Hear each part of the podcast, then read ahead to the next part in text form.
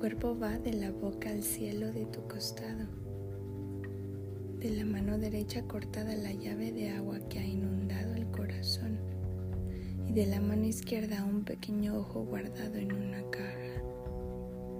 El ruido de los párpados no me deja dormir y una mujer me habla en las noches de luna de las noches de luna. Los gemelos sueñan al mismo tiempo.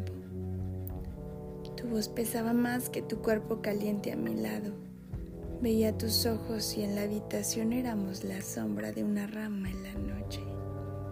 Me hablabas de la mujer que te amarraba los zapatos de sus senos y de una mesa blanca y helada.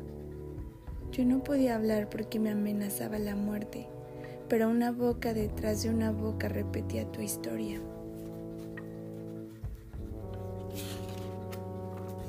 Las horas pasaban y tus manos iluminaron mi herida.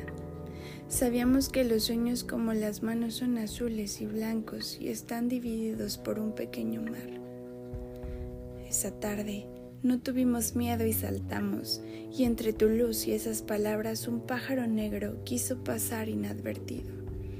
Después de tres días, el sol recogió lo que habíamos olvidado, las partes del cuerpo y el dolor de un corazón de una carta no enviada. Ya es tarde. La nube irritada salta sobre el árbol y me pides que meta mi mano en el agua. No tan hondo, me dices. Dios ha perdonado a los amantes.